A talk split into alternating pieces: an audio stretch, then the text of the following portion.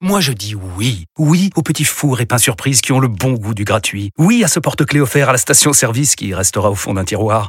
Oui à une pizza achetée, la deuxième offerte, parce que celle offerte est toujours meilleure. On préfère tous quand c'est gratuit. Chez Skoda, profitez de deux mois de loyer offert sur une sélection de modèles jusqu'au 31 mars. Portes ouvertes ce week-end.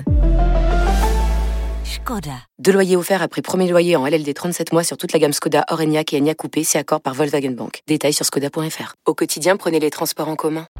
Vous écoutez RMC. RMC, Apolline Matin. C'est tous les jours de manche. Qui n'est pas là. Ah si c'est tous les jours Arnaud de Manche. Arnaud qui est avec nous en direct de Montreux puisque vous êtes au festival de Montreux. Bonjour Arnaud.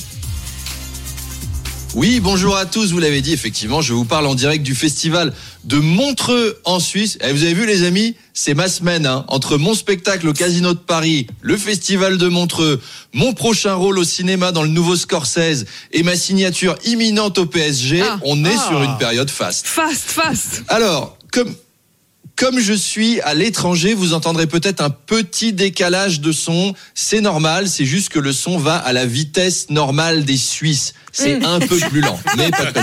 Alors sinon, j'ai une j'ai une autre bonne nouvelle puisque aujourd'hui, on devrait pas mourir d'une guerre nucléaire. C'est sympa, hein? Amichai Eliaou, le ministre du patrimoine israélien, avait déclaré qu'un recours par Israël à la bombe nucléaire contre la bande de Gaza était une option. Et Benjamin Netanyahu a dit non. Donc, on ne devrait pas crever tout de suite. On va au moins pouvoir faire Noël. Ce qui Ah, est sympa. quand même. Alors, c'est vrai qu'en plus, c'est complètement con comme option. Un Gaza, ça fait 360 km carrés. Si t'es Israël et que tu largues une bombe nucléaire dessus, qu'est-ce qui va bien pouvoir t'arriver? Bah, tu détruis la moitié de ton propre pays, hein, en fait. C'est un peu comme si votre syndic vous disait, euh, Madame de Malherbe, votre voisine du dessus, elle a des punaises de lit. Donc, ce qu'on va faire, c'est qu'on va lancer une grenade ou deux dans son appartement et tout va être réglé. C'est sûr- C'est sûr que c'est résolu. Netanyahou a même dit que cette option était déconnectée de la réalité et il a sanctionné son ministre. Eh ouais, il fait ça, lui. Vous imaginez si en France, Elisabeth Borne devait virer ses ministres qui ont des propos déconnectés de la réalité, elle serait obligée de virer Macron lui-même, en fait. Et 90% du gouvernement, on serait vraiment en carafe. Arnaud, euh, Raquel Garrido a été suspendue 4 mois du groupe parlementaire de la France Insoumise à la suite de ses critiques de Jean-Luc Mélenchon. Oui, bah, au moins on sait un peu plus à quoi elle ressemble, leur sixième république. hein. En fait, la sixième, c'est le niveau de maturité à la direction des insoumis. C'est niveau collège, quoi. T'as critiqué le chef de la bande, il faut pas. Au moins, Macron, on peut lui reprocher beaucoup de choses, mais au moins pas ça, quoi. Les membres de son parti, il les punit pas quand ils sont pas d'accord. Il se contente juste de pas les écouter et de faire comme s'ils n'existaient pas. C'est une autre école. En tout cas, Raquel Garrido est suspendue donc pour crime de lèse-majesté. Le bureau politique de la France Insoumise l'a privée de parole à l'Assemblée.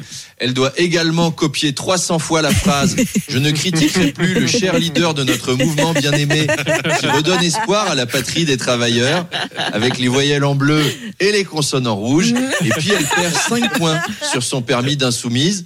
Parce que, oui, il y a un barème. Il y a Ah un oui. barème. hein. Critiquer Mélenchon, c'est 5 points. Ouais. Euh, refuser de mettre sa veste par terre quand Jean-Luc Mélenchon descend de voiture pour éviter que ses pieds sacrés ne touchent le bitume bourgeois et réactionnaire, ça c'est 7 points. Et il faut marcher à quatre pattes dans les locaux de LFI.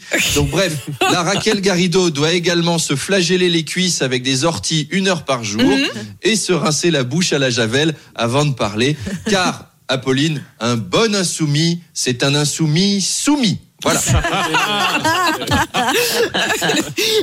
Arnaud, vous auriez dû me le dire avant que je la reçoive tout à l'heure. J'aurais ouvert par ça, c'est Ah magnifique. bah oui, la Euh, formule est sympa. hein. Magnifique. Arnaud, deux militants écologistes ont perturbé les compétitions d'e-sport de la Paris Game Week.